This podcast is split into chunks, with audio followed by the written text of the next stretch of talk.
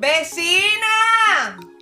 ¡Jurgan que el café está puesto! Señores, de este lado con ustedes Carmen María, di que la rebelde. De este lado Mariel Valdés, dis que la sumisa, la escritora. Y de este lado la humana, Francia Céspedes, pero realmente yo soy la coach. De este otro lado, Wendy Taktuk, la fotógrafa, disque graciosa. Bueno, y Vecinas no es más que un lugar donde encontrarnos de manera cercana. Gente cercana con humanos cercanos. Vecinas es un lugar donde encontrarnos con tus emociones, tus sentimientos y cada punto de vista que tenemos estas cuatro damas que además somos hermosas. Ustedes no lo saben, pero yo sí. Así que aquí estamos, las vecinas. Y si te gustó lo que escuchas, pues compártelo y aparte de eso, suscríbete a todas nuestras plataformas digitales. Recuerda que estamos en Spotify y en las demás. Y en Instagram, arroba lasvecinas.dr. Sin más, bienvenidos a nuestro podcast. Vecinas.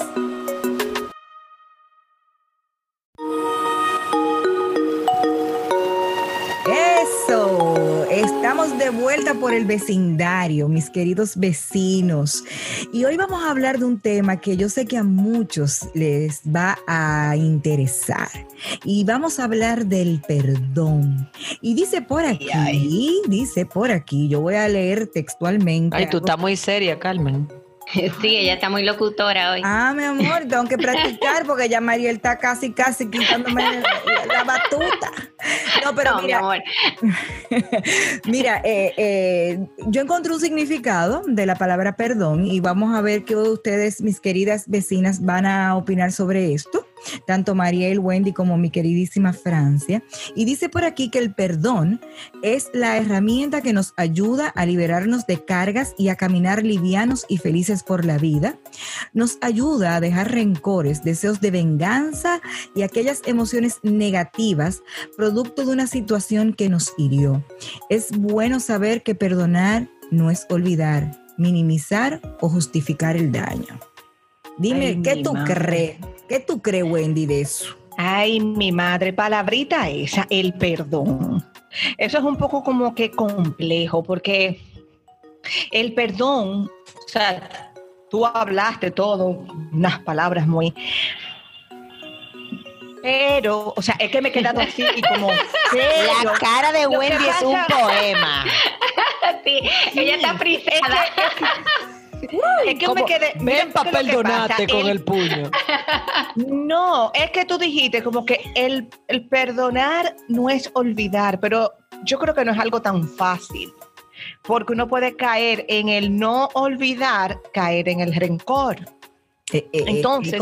Como que para perdonar, para perdonar, yo entiendo que, que eso debe de venir muy de adentro, muy de un reconocimiento, muy de una humildad, muy de que sea un perdón que tenga valor para ti, o sea, que tenga más valor para ti que a quien tú vas a perdonar o a pedir perdón. Yo creo que Porque hay personas que pueden ofenderte y entiende que está todo bien y tú decides molestarte y no perdonar, o sea, o, o te hicieron daño de alguna manera y tú decides si lo vas a perdonar o no. Pero de pronto esa persona sigue con su mundo igualito y quien tiene el problema encima eres tú, quien tiene ese rencor es, eres tú, quien no ha olvidado eres tú. Entonces yo pienso que uno tiene como que adentrarse un poco pensar, ponerse en la posición de la otra persona, eh, no validar quizás lo que hizo, pero quizás entender y a partir de ahí quizás decidir, yo te perdono, pero no me voy a involucrar contigo. Claro. Eh, no sé, es como, yo lo veo que es algo más como de adentro, o sea, yo no puedo decirte, eh, ah, Car, perdóname si te ofendí, pero que sea de la boca hacia afuera. ¿Entiendes? Porque yo lo voy a hacer de nuevo. Si yo reconozco que es lo que te puede ofender, entonces que sea algo genuino, pero que sea algo para mí, para yo tener esa paz de, de yo estar tranquila conmigo de que yo te perdoné. Pero eso es Sí, algo que yo me imagino y ahí Francia dirá muchísimo más. Es algo que también uno lo dice bien, pero es un caminito un poco complicado el, Ma- el sí. lograr. Es un poco, un poco complicado. Sí, Mariel, sí, mira, sí, sí. Mariel, mira, por ejemplo, eso que dice Wendy, mi papá, que en paz descanse, siempre una vez yo le dije, eh, le pedí perdón por algo que había hecho y papi muy serio me dijo, eh, no me pida perdón. Eh, yo no creo en las personas que piden perdón de boca. Yo creo en las personas que demuestran. El perdón se demuestra. Se demuestra el arrepentimiento. Porque yo puedo agarrar y pisarte ahora mismo y decirte, ay, perdón, pero yo te lo hice de maldad. Entonces, eh, eh, eh, voy de la mano con, con Wendy, eh, creo que sí, que el perdón se demuestra y que en base al tiempo tú te das cuenta que de verdad esa persona está arrepentida. ¿Qué tú crees, Sí, María? bueno, bueno, ¿qué te digo? Es como dice, es como dice Wendy, es un poco complicado porque también yo no creo en el perdón eh, rápido, porque para mí como sospechoso, ah, yo te perdono, ¿eh? no. Yo creo que es más como dice Wendy, desde adentro, la humildad, o sea, yo te perdono, te perdono el corazón eh, para sanarme yo, porque yo entiendo que también el perdón es sanador Y liberador. y liberador, exactamente. Y yo me estoy liberando de ese sentimiento. Que me corrija Francia, porque tú sabes, Francia, te puedes poner el traje conmigo cuando tú quieras, mi amor. Yo te doy permiso. La correctora de estilo de este grupo. Francia Entonces, nada más nos por eso mira, digo, nos. Sí, por eso digo, yo voy a dar una, una pequeña, bueno, testimonio de algo que me pasó en mi vida con relación al perdón. Eh, yo tuve una situación que para mí fue muy dolorosa y me costó mucho porque yo soy una persona, eh, ay, como muy genuina en ese sentido. Y si yo no siento el sentarme contigo, hablar, porque no estoy preparada para perdonarte, yo me voy a tomar mi tiempo. Me pasó con una persona muy cercana, lo voy a decir, con mi papá. Eh, eh, pasó una situación y, señores, increíblemente, para yo perdonar a mi papá me costó dos años. O sea, yo no hablaba con mi papá, eh, yo no le cogía llamada a mi papá porque yo entendía que yo no estaba lista todavía para ese perdón, porque no lo sentía genuino, porque yo no iba a decir, te perdono con toda la, la rabia que yo sentía por dentro. Y un buen día, eh, pues me dispuse a trabajar esa parte porque eh, entendía que tenía que sanarlo por mí, por mí y por mi relación con papi. Eh, y salió de que eh, sané esa parte en mí y fue muy genuino porque coincidió de que era un día de los padres.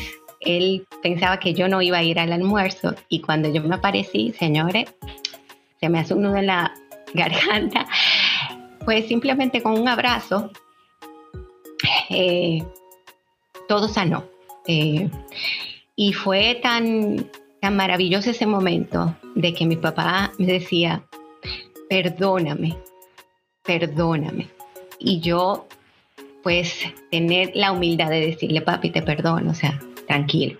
Entonces, yo entiendo que el perdón debe de ser genuino y, y aunque uno no olvide, pero yo, yo entiendo que es el recordar sin dolor. O sea, me pasó esto, eh, lo perdoné, sané, pero está ahí.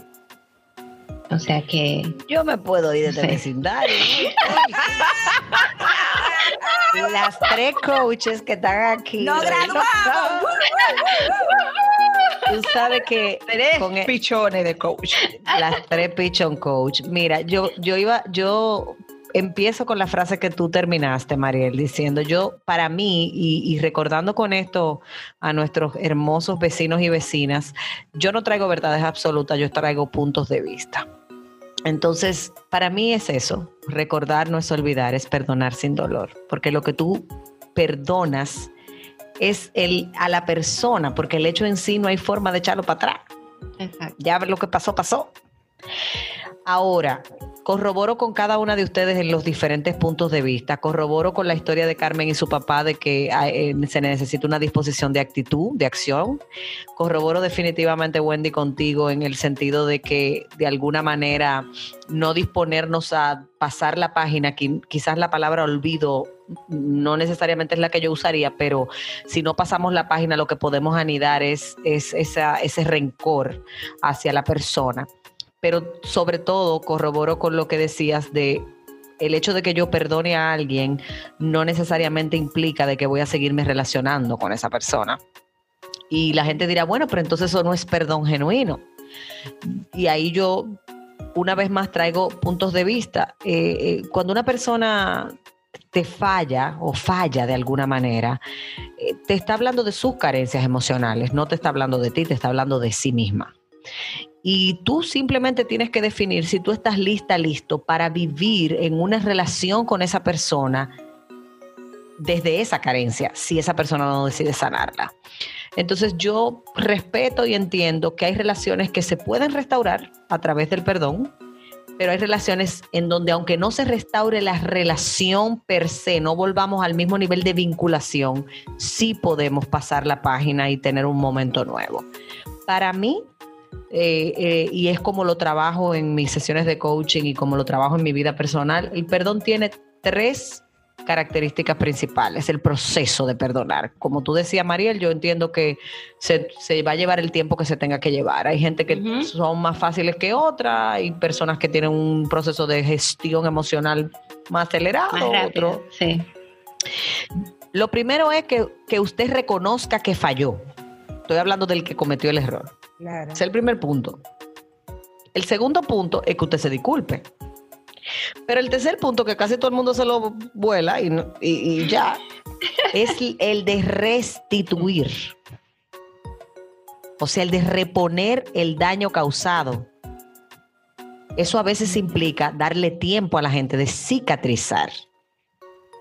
Wow. No sé si ustedes conocen el, eh, la, la teoría de los japoneses del kintsugi, donde las cerámicas, las cosas de porcelana y de cerámica que se rompen las rellenan con oro. Con oro, ajá. Ah, En uno de los talleres que, que he tenido la, la dicha de facilitar, eh, pues trabajo con, con una técnica muy parecida. Y yo siempre le digo a la gente, todas las grietas de tu vida necesitan ser repuestas con algo. Como hablábamos en uno de los podcasts anteriores, hay gente que simplemente aprende a vivir desde su pasado, todo lo que me pasó, todo lo que yo he vivido. Y hay otros que convierten esas heridas en enseñanzas o en experiencias para avanzar. Yo entiendo que el proceso de perdonar tiene un efecto de liberación personal hacia quien perdona, pero definitivamente que no podemos dejar de ver a aquellos que cometieron un error y genuinamente están procurando ser perdonados.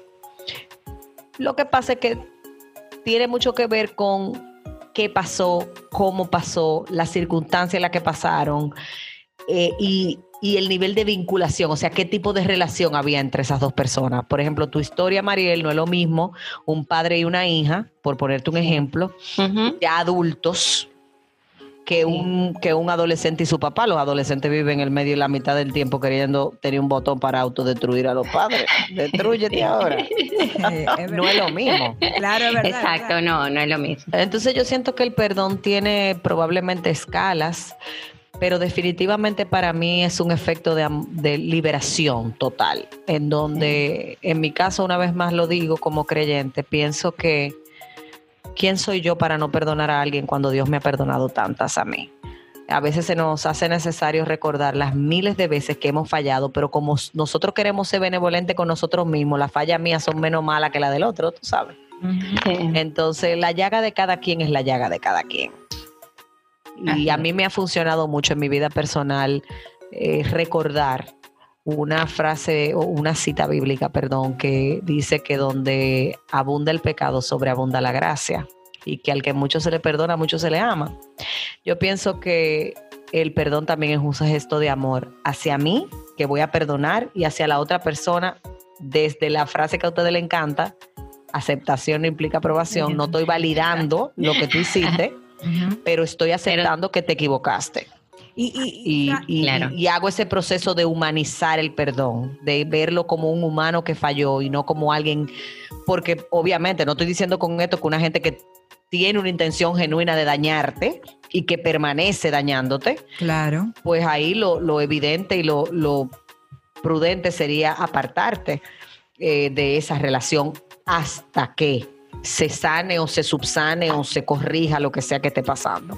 Pero definitivamente que estoy de acuerdo con ustedes, mis amadas vecinas, de que el perdón es un tema que tiene mucho, una, una implicación fuerte a nivel emocional. Yo creo también que, yo creo también que Francia, que el, el- el saber perdonar eh, eh, consiste como que en la actitud tuya. O sea, como que el que el que tú quieras perdonar, tiene que ten- tú tienes que tener la actitud para hacerlo. Yo creo que, que también eh, el para mí, para mí, para Carmen María, el perdón es eh, me genera paz. Cuando yo logro perdonar a alguien que en algún momento eh, me hirió o me hizo algún tipo de daño, eh, cuando yo logro, porque eso es- también hay que trabajarlo, eso no es de un día para otro, y si ya te perdoné, no. O sea, cuando yo de verdad logro que eso que me, me sucedió no me, no me duela, entonces yo, yo siento que eh, el, el lograr perdonarlo a mí, a mí, a mí personalmente, me genera muchísima paz. O sea que para Y mí es el más perdón- fácil también. Claro, el, para, mí, para mí el perdón es paz. Pero señores, Sí, ¿cuándo, pero cuándo nosotras hemos necesitado para como ponernos en ambos zapatos? Porque como que no hemos oído nada más el tema de cuando hemos sido heridos, cuando necesitamos perdonar. Pero ¿y cuando nosotros hemos necesitado recibir el perdón de la gente? También. Cuando somos nosotros los que hemos fallado. Sí. Yo no sé Bueno. ustedes, pero yo he pasado por varias etapas de mi vida en donde yo he reconocido que la, Se te fue la chaveta. Sí, se me fue la chancleta, mi amor.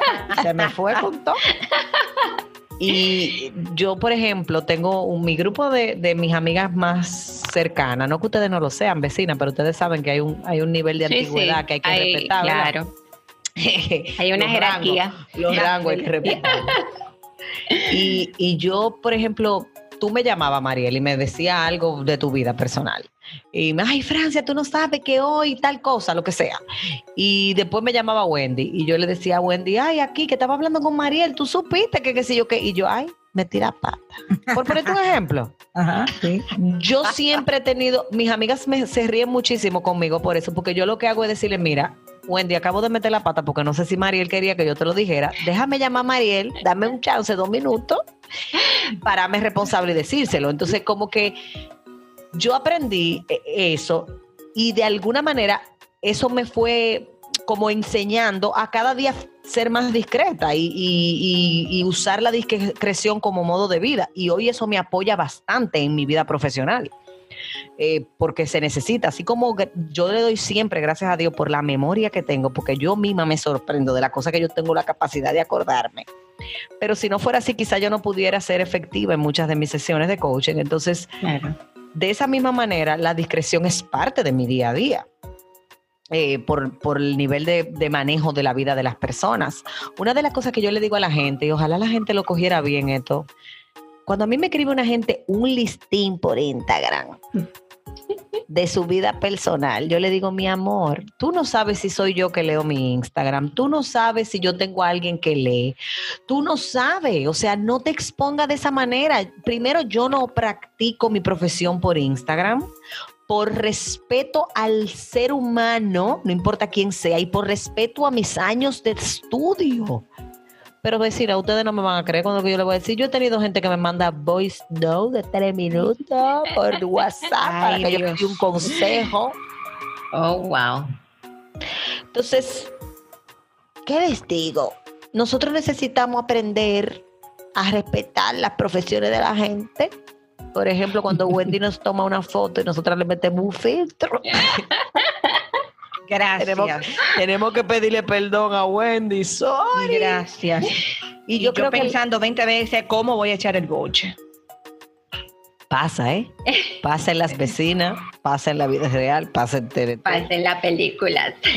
Pero yo creo que nosotras necesitamos también reconocer que muchas veces, eh, cuando hemos sido nosotros los que somos los que agredimos, Agredimos. los sí. agresores, no necesariamente tenemos el mismo nivel de como de firmeza. no, de firmeza hacia ver lo malo que lo hicimos como cuando es otro que lo hizo. Es que es más fácil ver lo que hizo el otro, pero tú aceptar que tú hiciste algo. Ah, ah, ay, no. Mira, tú sabes que en mi caso, eh, pensando, pero me quedé pensando cuando tú dijiste, cuando sea- somos nosotros los agresores. Tú sabes que a mí eso me pasó con mi hijo, el grande, de que muchas veces chocábamos y, y yo en la tranquilidad de mi habitación decir, Mariel, fuiste tú la culpable. Así que Ay, vayas a ay, excusar ay. con el, el muchacho. Y yo entrar a mi habitación. Yo en pedir perdón no se me hace difícil, o sea, por, por mi forma de ser. O sea, yo reconozco cuando cometo un error. Que puede ser que dure un tiempo para reconocerlo, es otra cosa, pero lo reconozco. Entonces, entrar a la habitación y decirle, mira, Jan, excúsame, no te debí de hablar así, eh, me exalté un poco, yo creo que el tema está un poco difícil, no lo supe manejar.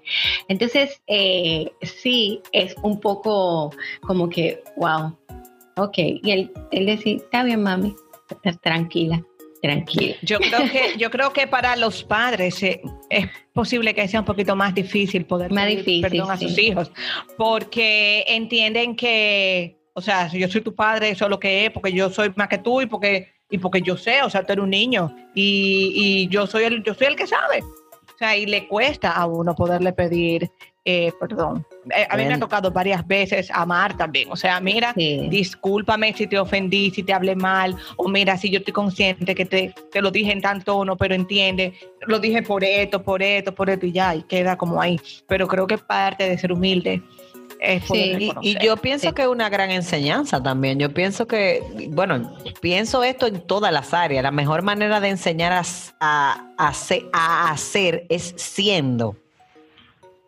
O sea, para tú enseñar a un hijo a hacer algo, necesitas serlo tú primero. Claro. Entonces, si nosotros Claro. queremos tener hijos que Sí, sí. pidan perdón, que sean vulnerables, que sean responsables de sus propios actos, la, la mejor manera de hacerlo es siendo nosotros responsables de nuestros actos. Claro. Y definitivamente es. que yo pienso que todos los padres en algún momento también botamos la chancleta, la lengua, lo calizo.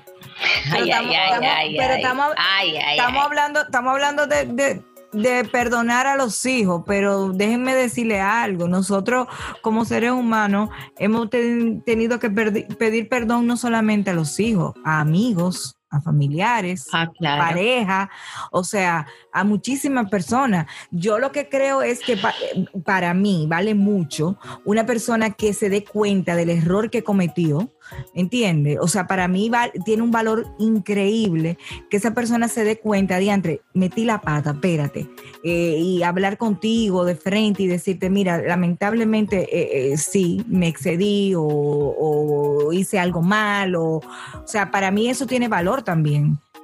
A mí tiene un valor grandísimo, por lo que yo decía ahorita. O sea, Claro, hay gente que- reconocer. eh, yo- sí, pero hay gente que reconocen que se equivocaron, piden perdón y bye bye Charlie. Y lo hacen otra vez. Y no, o sea, usted eh, arrep- arrepentirse no es cuando usted llore, cuando usted cambia. Claro. Cuando usted cambia, que usted realmente muestra, pero llorar no es suficiente. Entonces, hay un proceso de restituir el daño causado que muchos de nosotros se viola eh, eh, o, o lo violenta o lo, o lo pasa por desapercibido. O sea, es verdad, yo me equivoqué, pero ya yo le pedí perdón. Sí, mi amor, pero ¿y quién le va a curar la herida, mi amor? ¿Quién le va a sanar la llaga?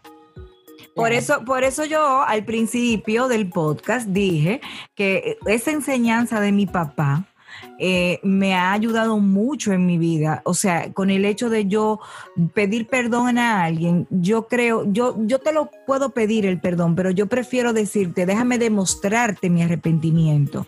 ¿Entiendes? O sea, yo creo que, que ese- vuelvo y repito, eso es para mí, es algo muy personal, que es una enseñanza que traigo de mi papá. O sea, que mi papá siempre, siempre nos decía eso a nosotros, o sea, no me pidan perdón, el perdón se demuestra. O sea, con, la- con tu cambio de actitud, por ejemplo, vamos a decir que fue una mala crianza que yo le hice y le, pide, y le pedí perdón, él me decía, no me lo pida, sino demuéstrame que tú estás arrepentida y que estás aprendiendo a no ser malcriada, por ejemplo. Bueno, si yo usaba Eh. una mala crianza en mi casa, yo podía pedir perdón, pero con un diente menos. Yo Por también. ejemplo, porque mis padres, yo vengo de un hogar muy diplomático, donde mi mamá me decía frases como, yo te traje al mundo, yo te puedo sacar de. Ya lo Eh, porque yo soy tu mamá y punto. o sea, yo, ve- yo, mami, te amo, pero mi hermana, mi hermana del medio, Verónica, tiene una capacidad impresionante como para eh, hacer broma de las analogías de las cosas que mi mamá era capaz de decir. Porque la verdad es que, por ejemplo, en mi hogar, yo doy muchas gracias a Dios del hogar donde yo vengo, porque yo, y siempre digo esto, mi formación profesional tiene un gran componente del hogar de donde yo vengo. Par- la mayor parte de mis enseñanzas y mis aprendizajes tienen que ver los padres que, que- que tuve la dicha o que tengo la dicha de tener, porque ambos están, gracias a Dios, vivos. Pero ese tipo de cosita como mala crianza, por ejemplo, mi mamá, mi amor, mi ma- señores, mi mamá me mandaba a mí a buscar la correa. Eso es sádico. Y Eso entonces, es yo- sádico. Eso es ahora, eso es ahora que la nueva psicología cree que eso es sádico y que eso está mal y que Ah, Oye, oye, a mí no me meto en tu lío, que yo no estoy diciendo que es sádico porque nueva psicología. Vaya de ahí que usted sabe que yo creo en la pela. no, yo no Ay, hablo de ay, ti, ay, ay. yo hablo de muchas personas que, que, que dicen eso y tú lo sabes, Francia. Yo lo sé, pero yo digo que tú no tienes que mandar a tu pobre niño a buscar la correa, búscala tú. Está fuerte. ey, está Para fuerte. que sepa, para que tú sepas, Francia. Para que no lo repitas. Francia, ¿y qué pasa con esas personas que no llegaron a tiempo a, a pedir ese perdón o a demostrarlo y esa persona ya no está más en esta en la faz de la tierra, pasó a, a- a mejor vida, o sea, ya no está con nosotros? ¿Qué le- Ese llegó tarde a la vestimenta. Se Exacto. vistió ¿Qué, muy qué- tarde. qué le sucede a esa persona, Francia? Mira, eh, eh, aventurarme a decir lo que les puede suceder, porque hay casos y cosas, ¿verdad? Claro. Pero obviamente esa persona cuando entra en el proceso de reconocer que le faltó pedir perdón o, o- decir lo que no dijo, inevitablemente puede entrar en un proceso de duelo y de luto, no solamente por la pérdida de esa persona, sino por lo que no hice, no dije, no disculpé, no, no expresé, no mostré. Eh, igual que cualquier proceso de luto va a doler, va a tardar, pero se puede recuperar. Hay estrategias y maneras de lograr que una persona haga las paces consigo misma luego de no haber hecho las cosas que debió haber hecho. Yo digo que Dios es tan bueno, señores, que la, eh, la gente habla de un plan A, un plan B y un plan C, pero el abecedario tiene cuánta letra. O sea, yo creo que las oportunidades siempre van a estar. Lo que nosotros necesitamos es aprender a reconocer esas oportunidades y usarlas a nuestro favor y a favor de los que amamos. El proceso de perdón eh, implica de alguna manera que nosotros mostremos amor y, y empatía por los demás cuando nos toca perdonar. Y cuando nos toca recibir perdón, también tenemos un procesito que mi papá dice que se llama comer de aquello. Ustedes saben lo que es. Sí, de beberte, beberse su vasito. No, pero mi papá dice, oye, ¿cómo es? Tiene que comértelo. Y cuando te guste, cuando te guste, entonces puede ser que ya pare. Yo creo que todos los seres humanos, en algún momento de nuestra vida, hemos apreciado vivir el proceso de perdón desde el lado de necesito perdonar y desde el lado necesito que me perdonen. Personas que evaden recibir el perdón o mostrar sus fallas, inevitablemente son personas que tienden a caer en procesos depresivos muy grandes, Claro. porque nada es más difícil que perdonarse a sí mismo. Perdonar a otro es más fácil que perdonarse a sí mismo. Francia, Wow. ¿qué es más difícil? Per- eh, ¿Pedir perdón o, pe- o perdonar? O re- exacto. O recibir el perdón. Yo, yo creía que te iba a decir lo de la Miss, que decía pedir perdón o pedir permiso. Pero se- me sentí como un jurado haciendo la pregunta, de verdad. Yo, yo, si tú me preguntas a mí, yo creo que el proceso de perdonar lleva mayores implicaciones de gestión emocional que pedir perdón, desde mi punto de vista. Ahora, eso está muy relacionado a las maneras de ser, al nivel de humildad que maneja ese ser humano. Mm.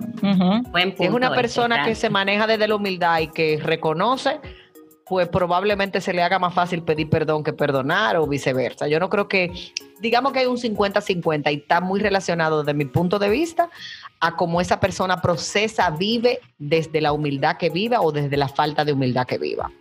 A nivel general, tenemos más gente en estados depresivos, en estados de necesitar ayuda profesional por falta de perdonar que por falta de pedir perdón. Oye, eso. Oh, wow. O sea, Mira, es que cuando, creo que cuando te traicionan es muy difícil, o sea, es, es mucho dolor. Pero se, sobre todo cuando tú te hiciste una expectativa. pero se logra, se logra, ¿eh? Se logra. Claro que sí. Sí, se logra, pero, Se logra, se logra. se pero es mucho el trabajo que hay que hacer. Claro, hay, tra- hay, hay que hacer trabajo, pero se logra. Yo creo que también eh, eh, eh, el perdonar a alguien, el perdonar a alguien tiene que venir directo, como decía Mariela al principio, del corazón, pero también creo que debe venir también de la mano de la razón. O sea, conscientemente conectando tu, tu emoción a tu, ¿cómo se dice, eh, Francia? La A tu razón. a tu razón, o sea, conectando Cerebro racional versus cerebro emocional. Exacto. Raciocinio. Exactamente. O sea, yo creo que el perdón tiene que venir directamente desde, desde el corazón y de la razón, o sea, de, de la mano, agarradito de la mano, las dos, para que ese perdón se dé eh, bien, se dé de la forma correcta. No me puedo sacar de la mente lo que no sale de mi corazón y viceversa. Exactamente.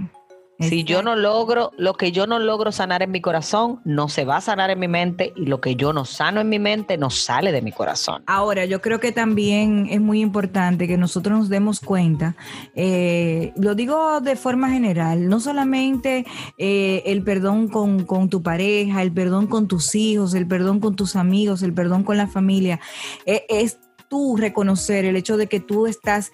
eh, hay, hay veces que puede ser hasta inconscientemente, Francia, que tú le estés haciendo daño a alguien sin, sin, sin, sin querer, o sea, que sea involuntario ese, ese daño, ¿me entiendes?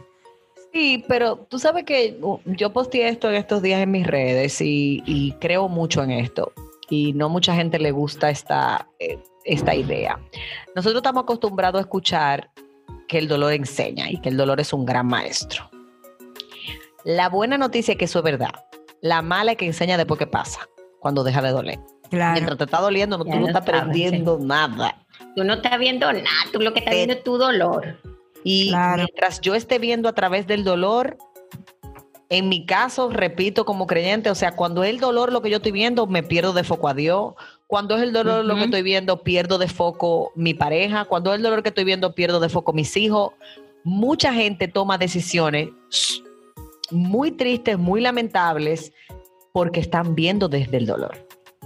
claro. Entonces, por eso la frase de perdonar no es olvidar, es recordar sin dolor. sin dolor. Es saber Sí. que eso pasó, pero ya no Pero ya sangra no. la herida. Eso es.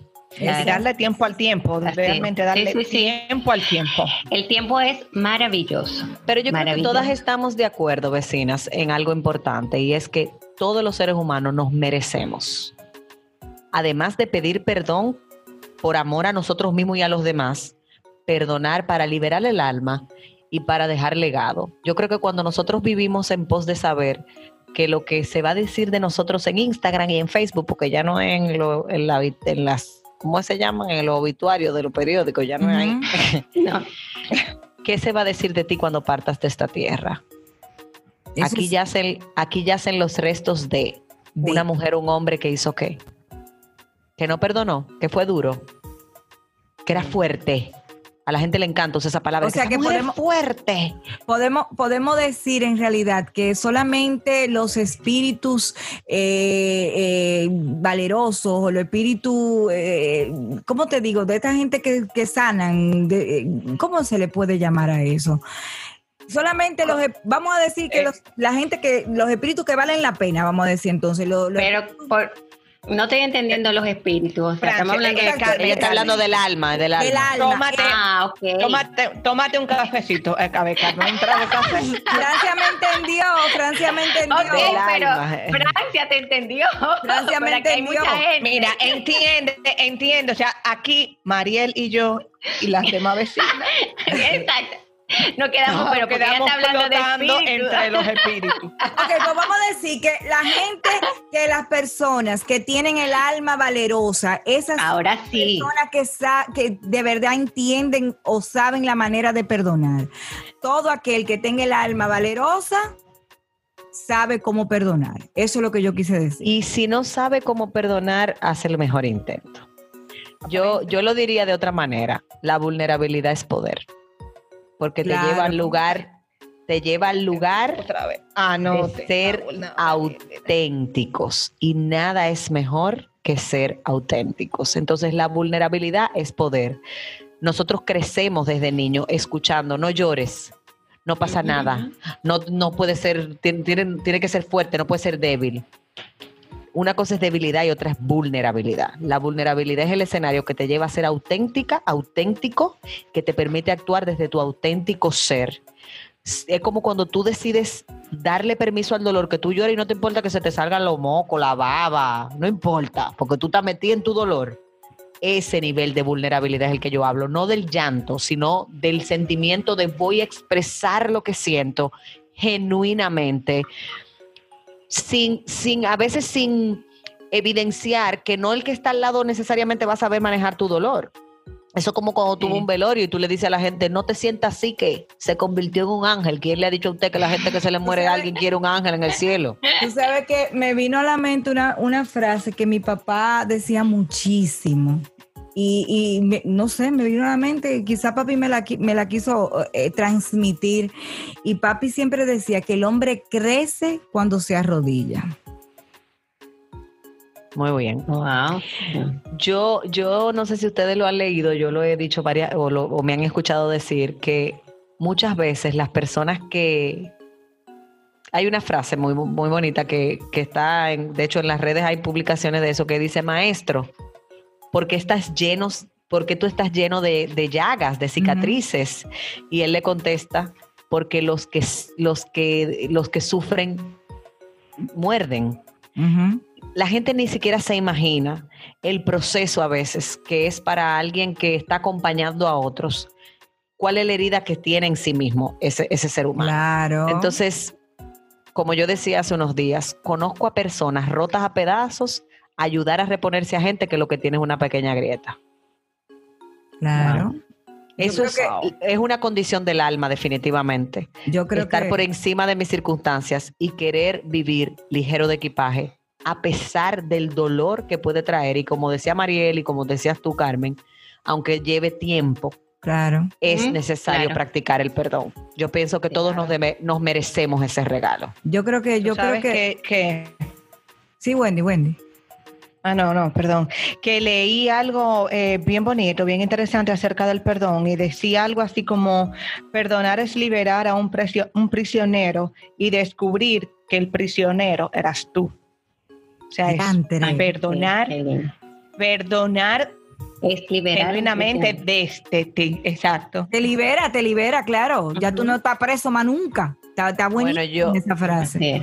Yo creo que, que este tema ha sido de mucho provecho. Por lo menos yo me llevo para mi casa hoy una, una introspección. Quizás yo tengo a gente que perdonar o a gente que llamar hoy y decirle, ¿sabes qué? Perdóname.